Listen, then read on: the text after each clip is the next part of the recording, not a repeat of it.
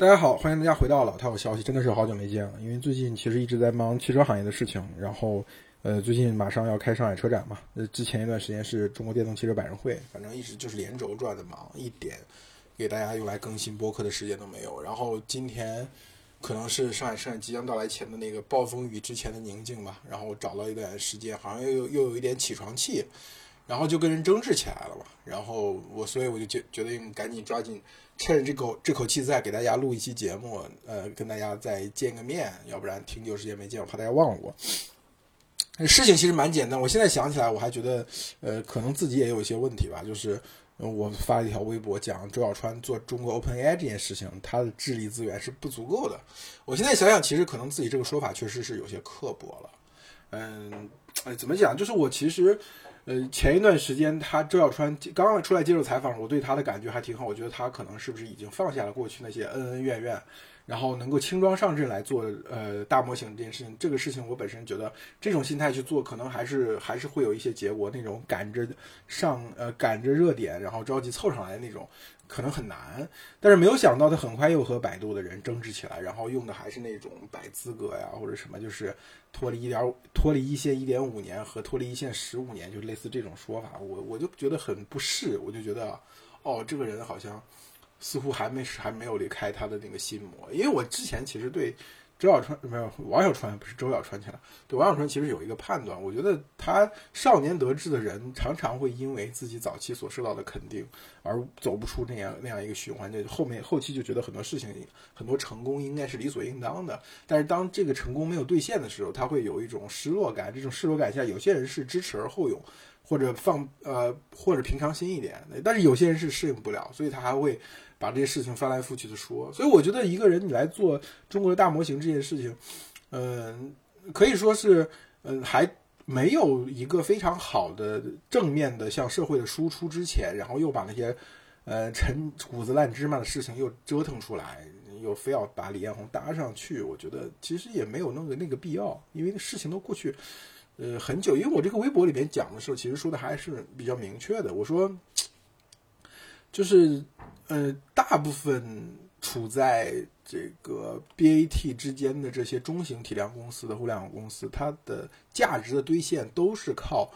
这个 BAT 这几家互相之间的这种边界战争，所以他们正好处在这个边界上，所以他们的公司值钱了。实际上，他们自己所做的努力到底有没有赶上这个趋势呢？其实真的很难讲。所以我觉得，他们这批人当中，这些中做中型互联网公司的人当中。很是有一批人，某种意义上到最后自己的付出的努力，它的价值可能是负的，就是他呃公司所有的价值都是来自于他正好他的这个站位，然后腾讯啊或者阿里或者百度觉得我为了防止呃其他我的竞争对手对我的这种边界的侵蚀，我把你收购过来，无论是作为人才的储备还是说作为业务的储备，那实际上你真正意义上的创造价值没有那么大。我觉得这个其实在呃搜狐搜狗身上特别明显，就是。搜狗所有的故事都是跟三 Q 大战这个事情有关系的。呃，三 Q 大战之后，他的地位在在腾讯看起来水涨船高，给了他很多次的机会，包括那个著名的公案，呃，就就是王小川去夜奔腾讯，也不叫夜奔腾讯了，就是去找腾讯，然后希望能够打断三六零收购。呃，搜狗的这个进程已经成为中国互联网的一段公案了，对，大家都知道这个事情。然后后后面更明显的是，后来在微信做要做输入法的时候，就是搜狗那个特别拧巴的那个公关的声明，大家有印象的同学应该知道，就是呃，微信那边其实一直以来就背了很多锅嘛，就是很多人说一微信监控语音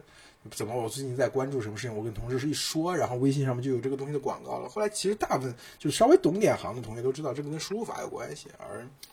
搜狗输入法吧，就是它的呃是很大一部分的是这个商业模式也建立在这种精准推荐的广告上，它会就会读你的这个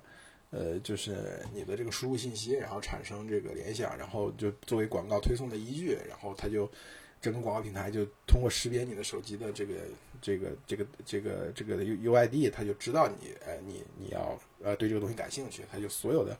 平台都可能会，只要识别出来是你这个设备，它就会给你投推这些广告嘛。所以这个其实对于微信来说是很不爽的，所以微信最后就做了这个自己的输入法。所以你从这个地方能看出来，就是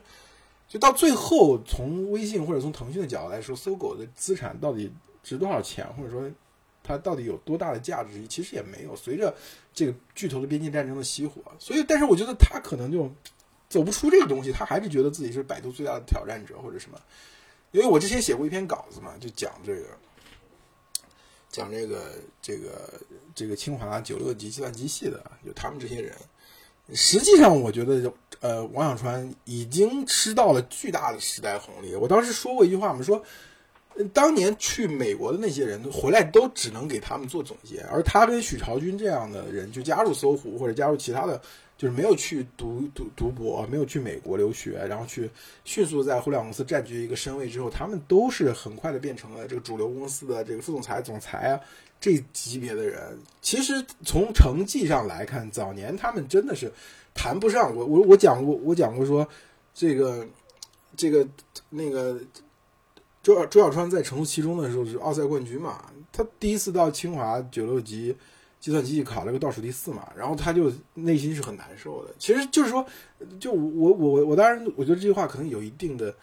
这个攻击性或者有一定的不太合适的地方，就是但是清华的同学是应该都知道这句话，就是在清华里面人跟人的差距比外比清华面人跟狗都大，就是你哪怕你是一个奥赛冠军，你到了这样的一个舞这这个舞台上，你跟全国最好最顶尖的高手过来较的时候，其实你也没有什么优势的，对吧？那那他们其实后面的成就并不来源于他们是清华的学霸或者奥赛的冠军什么巴拉巴拉之类的，主要来自于他们站在那个位置上。对吧？当年周云帆去清华九六级计算机系拉人的时候，正好他们几个人就被拽到了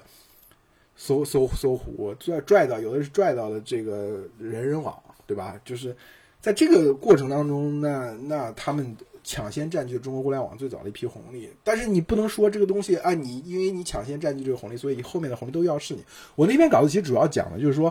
你在二零零五年、二零零六年的时候去看整个中国互联网，除了 BAT 三家之外，其他大部分的当时叫 Web 二点零啊，当时的 Web 二点零不是指这个、这个、这个、这个加密货币这些东西啊，当时的 Web 二点零就是指这种互动的社区，以博客为代表的，就是不仅仅是我单向的看门户网站和搜索引擎，还有是我自己有 UGC 内容的，像虎扑啊、还有豆瓣啊这些东西。那我们那时候说 Web 二零指的是这个东西。对，就你看 Web 二零的东西，包括搜索引擎跟百度的竞争者，基本上都是清华大学的毕业生。那为什么呢？就是那时候的互联网还很小，对，找人才其实主要是在中关村附近，这个圈子也很小。但是后面这个圈子极大扩大的时候，有大量的呃没有什么学历背景、没有他们好的人呃开始崛起，那些草根背景的人的，随着 iPhone 的发布、移动互联网的这种这种这种这种这种崛起，然后迅速起来，他们内心很失落，真的是很失落。所以我觉得。呃，有很多人他其实都调整过来了，但是你如果说到今天还没有调整过来，会觉得还还在扯那些陈陈谷子烂芝麻，是觉得自己当年是什么学霸，所以今天，嗯嗯，这个 Open AI 中做中国 Open AI 这个事情，我得来，得还是得需要我。就是我说的，我之前在上一期节目我们一起聊这个 ChatGPT，我我不是一个特别懂 ChatGPT 的人，就是我只是略稍微知道一点，从深度学习这个东西的崛起到后面它产生了 Open AI 和 DeepMind 这些公司，它一个逻辑，因为在最近我不是又我们又踩了这个于凯博士嘛？啊，地平线的创始人，以前是百度 IDL 的研究院院长。他早年他来回的回国之后做的第一场活动，当年的当时当年的创新工厂，我是那时候第一批去关注到深度一起的这些这个这个财经或者商业媒体的记者，就就就就听他们在讲这些东西。所以说，早期积累了一点点的知识。我当时的一个判断是说，就是说。呃，移动就是相比于互联网或者移动互联网来说，这个 ChatGPT 所代表这种 AI 的领域，它的人才的呃这个二八效应是更明显。就是比如说，呃，我们今天看大部分的人的财务状况，其实是跟你是否进入了互联网这个板块或者科技产业这个板块有关。如果你进入的话，你可能就是 Global Pay，就是跟欧美的那些程序发达国家的程序员的工资差不多，哪怕只有他们的一半，但是你的享受中国的物价也低，其实你的生活质量是类似的。那如果你没有进入科技板块、互联网板块，那你的收入就是普通的收入，就比如说就是一个月几千块钱，对吧？平均几千块钱的工资，哪怕你是体制内，其实你的工资也并不高。所以科技板块是一个典型的二八效应的受益者，它就是那个二，其他人是八。那 AI 领域相当于是在科技板块上再进行一次二八分，就是大部分的程序员。这个产品经理其实是没办法吃到这个 AI 的红利，因为他对智力的资源的要求是更高的。你找到找对了那么一个人，你我我之前写微博说，你找对了那个人，你最好给他一开一张空白支票，让他随便填。你你找的那些好像价格便宜了一半甚至三分之二的人，你觉得是很有性价比，他真的没办法替你搞定这个事情。这件事情就是就跟科研，比如说去那些最著名的那些数学的猜想，你会发现真正把这个事情搞定的人就是那些孤胆英雄，你无法解释为什么这个事儿就是他把这个事情搞定了，但是他就是只就是这样一个人，你找对这个一个人才行，你其他的人你无论你堆十个人、一百个人、一千个人，可能都没有用。所以其实 AI 是一个更残酷的竞争，它在。科技领域的那个那个马太效应之之上又进行了一次马太效应，所以不是所有人都可以都可以玩这个游戏的。所以我觉得，所以我大胆的说，周小周小川那个王小川做这个事情，他是他是他的他资源是没有那么好的。所以所以其实我我我觉得可能这个判断有一定的武断之，但是他非常微妙的戳中了什么呢？戳中了我们中国人对学历的那种敬畏吧。别人觉得人家是清华大学的，人家是。这个奥赛冠军，人家又做过搜狗，哪怕现在不怎么样嘛，但是人家也是做那么大事业。你一个自媒体，你在那巴拉巴拉巴拉什么？所以我觉得有的时候我们还真的还是挺奇怪。一方面对成功人士有那种想要挖掘人家的，就是起家时候那些丑闻也好，第一桶金的问题也好；另外一方面，真正的面对一个成功的人，就放弃了这种所谓自己的根根本性的思考，到底这个事情它的规律是不是这样的？对，能不能这样用这样这用用这样一种方式来做？我觉得真的，其实，嗯，呃，我还觉得还蛮意外的，就是说我我我认为在这个问题上，即刻可能比微博本来应该好沟通，但是没有发现，在即刻上可能更像捅了马蜂窝。然后，当然我还误伤了一下马占凯马老师，对，然后就是因为我说这个，呃，就是比如说马占凯当年是帮这个呃王小川去做这个。呃，搜狗书法的，搜狗拼音书法，当然这个其实确实是在在很长一段时间内支撑了搜狗这个公司的业务和价值嘛。他也没有跟着王王小川一起做事嘛，我就说他也去了王慧王慧的那里。光年之外，但是后面没有发现，没有没有想到，就是在季课上有很多人就吐槽了马老师，觉得面试的时候觉得马老师的给他的感觉不是很很好，巴拉巴拉之类。当然我我这个完全不是我针对本人的，当然我跟马老师也有一个交集，我都不知道，可能他都不记得。当年在三十六课的时候，对他做了一个番茄书法，然后去寻求三十六课的报道，当时我是一个小编辑，对，然后他找了之后，他可能嫌我初稿有些慢。还发生了一点点的小的小的纠结吧，可能也不算冲突，就小的纠结。后来我们微信好友也一直保持着，但我我这次讲这些东西，其实无异于针对马老师，只是说我只是在讲这个逻辑，就是我们我们就是其实真的王小川一开始刚刚出来接受两次采访，我真的还挺开心的，我就是我就还说他讲那个东西特别好，第一个是他指出了李彦宏的那个呃就是的一个小把戏吧，就是。呃，在讲文心言和这个呃 ChatGPT 差距的时候，李彦宏某种意义上是用这个呃文心言目前的工程上的这个进度，在跟这个 ChatGPT 真正产品发布的进度进行比较，然后得出了一个差距很小的数字。实际上的差距要比这个大得多。有没有三年，我也不是特别专业，我也无法去判断。但是一年半以至少，我觉得李彦宏公布的数据要要要低估了一年半左右吧。一年以上，肯定有一年以上，对，所以其实我觉得，呃，王小川讲的还挺合理。第二就是他提到两点，我刚才已经讲到一点是说，呃，这个他觉得这个 ChatGPT 是文艺复兴。然后我我在我在讲王小川做这个事情不行的时候，我也用了这个论据，就是呃，ChatGPT 确实是文艺复兴，文艺复兴就是非常古典的一种一种一种一种叙事形式，就是像人类群星闪耀时，你就找到那个闪耀的群星，那个被选上帝选中的大脑。你这个事情就就做成了，人类就向前走了一大步。你找不到那个人，就像三国里面去讲那些，我们为什么爱看三国？就三国是符合这个模式的。你要么就是关云长过五关斩六将，对吧？赵云长坂坡七进七出，要么就是背景 nobody，就是像之前脱口秀演员讲的什么襄阳十万百姓流离失所，你只是个背景，无所谓的，对吧？其实他呃，ChatGPT 是文艺复兴的观点，我真的非常认同。我觉得王小川说的非常对。还有一个他。他其实讲了一点，就是呼呼吁所谓这所谓的技术理想主义。这个其实是我自己对呃深度学习这个问议题关注这么多年，包括早年对百度的采访，看到后来看到百度呃 IDL 整个散掉，然后大家大部分都去做自动驾驶这个事情，我的感触最大的。其实前两天去采于凯的时候，其实于凯也谈到了这一点，就是我们还是需要一个重商业化实现的场景去说服大家呀，说服人才，说服投资人，就是让公司长期坚持的投入去做一件事情，就不计代价做一件事情，这个事情非常难。今天大家一窝蜂去赶 ChatGPT 这个浪潮本身呢，其实也是有有有这个问题的。中国的互联网跟美国互联网在在就传播的过程当中，就是美国的互联网有一个东西，然后中国的互联网也有一个东西，它最后你看起来好像这个东西很像，但其实它根本逻辑是有非常不同的。我刚才讲了这个呃 ChatGPT。是它，它在这就是 AI 在 AGI 通用人工智能这个竞赛当中，呃，移动互联网时代百分之九十九的人才根本算不得人才。我我有这样一个观点。其实我觉得这个东西就是美国呃人工智能发展过程当中的一种范式。就就你在美国那边看，真的这个事儿就跟绝大多数创业公司没有什么关系。当然也有很多创业公司现在开始在做这种应用层的东西了。但是我的意思是，这个大模型本身它就像个大科学装置的这个竞赛一样，它是跟大多数人是没有什么关系的。你不是你不会像移动互联网那种像像 Facebook 那种成长吧，或者像 TikTok 这样的成长，它不是这样的一种东西。那那我在中国会不会有变化？我觉得不是，我不是说完全一定不会有变化。所以王小川你们人一定不会成功，也不是这样的。我只是很讨厌那种出来摆资格的讲过去事情那种姿态。这个事情是全新的，跟你们都没有关系。就相当于移动互联网是全新的，你们这些 PC 互联网时代，清华北大的计算机系，当然真的他们清华北大的计算机系。某种意义上垄断了这个中国的互联网，除了南边的这个腾讯和这个阿里，北边这些基本上都是他们在打天下。那是，但是等了移动互联网的潮流到来，你会你会发现，比如像我我当时那篇文章还举过一个典型，就是就是快手的程一笑跟跟跟许朝军，那许朝军本来是他的偶像，清华九六级计算机系最年轻的一个人，对吧？投资人的心头好，各种像嗯他做的产品就像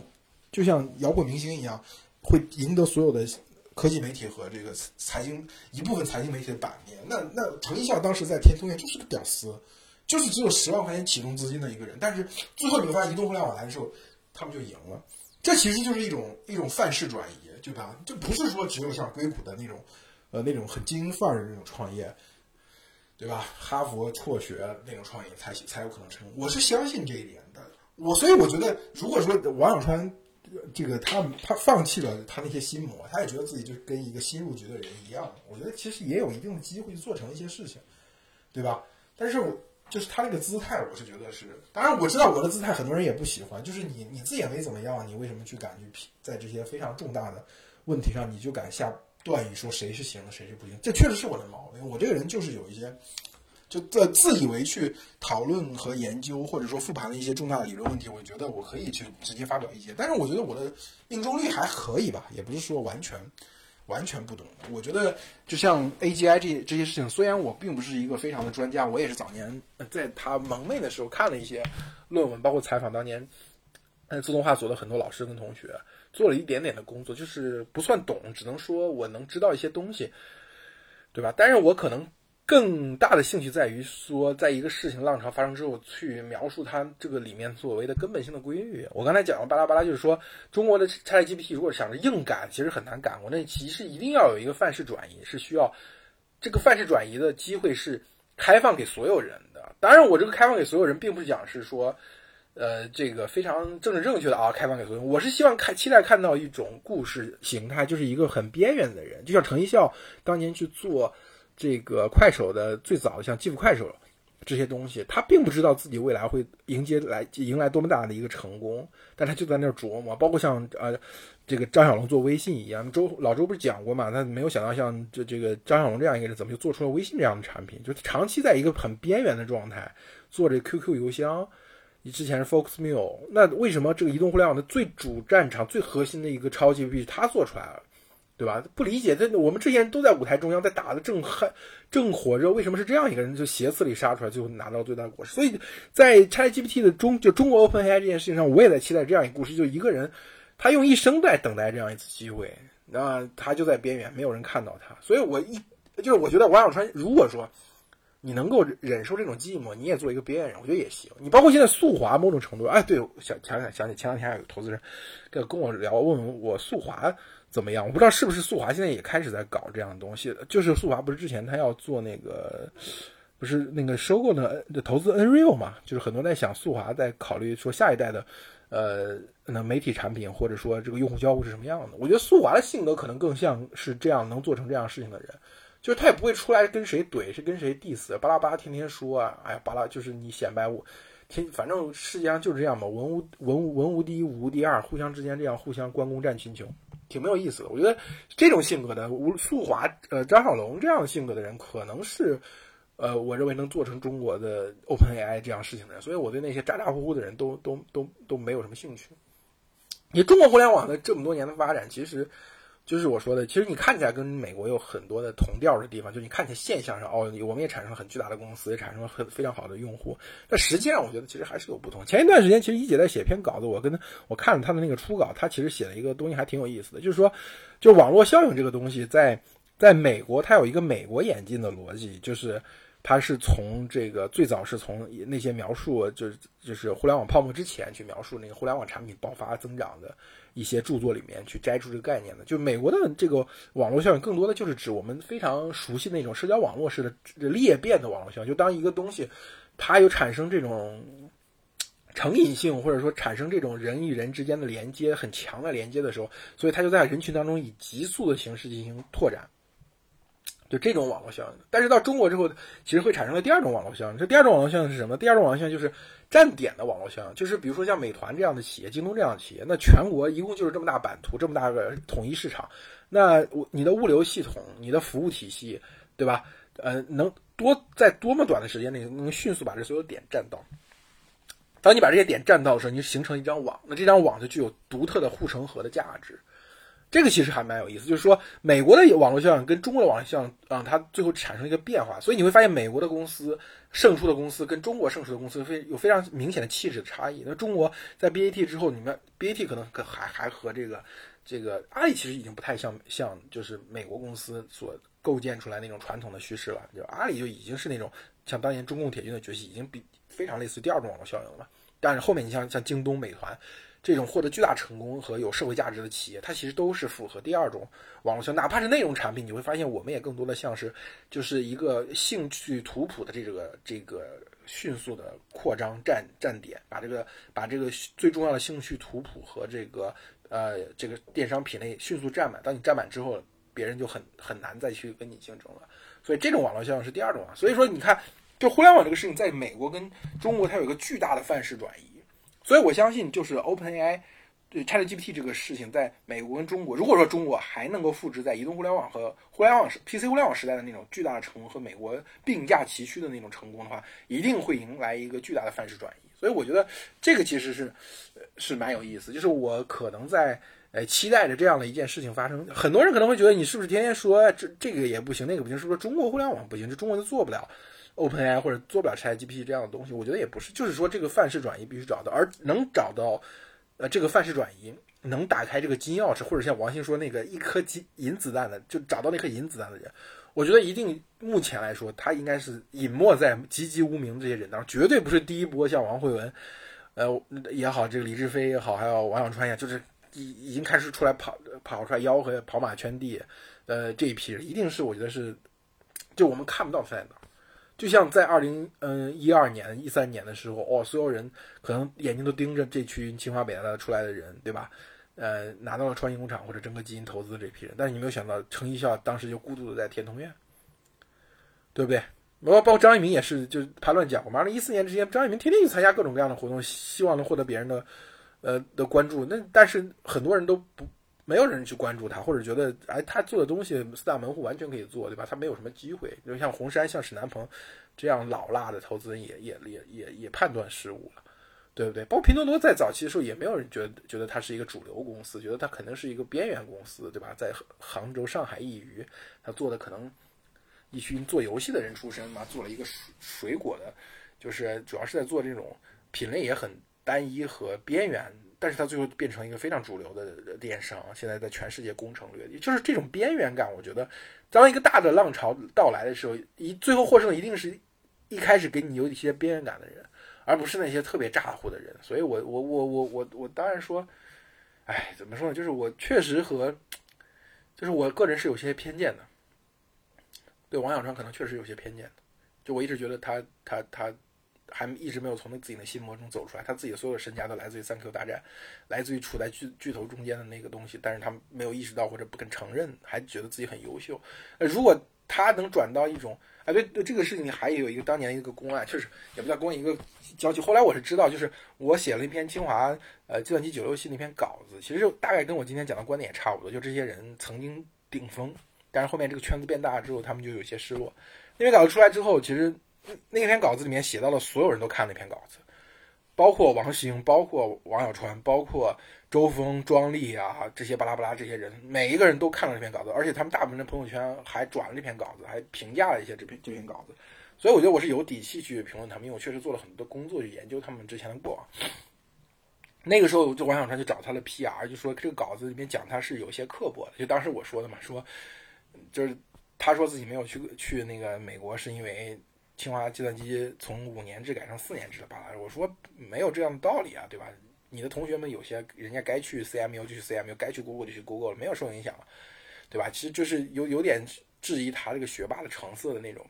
就是我的一贯的，就大家说我阴阳怪气嘛，对吧？我承认阴阳怪气这是真的，对。然后就是说这稿子能不能调整或者能不能删？然后这个公关，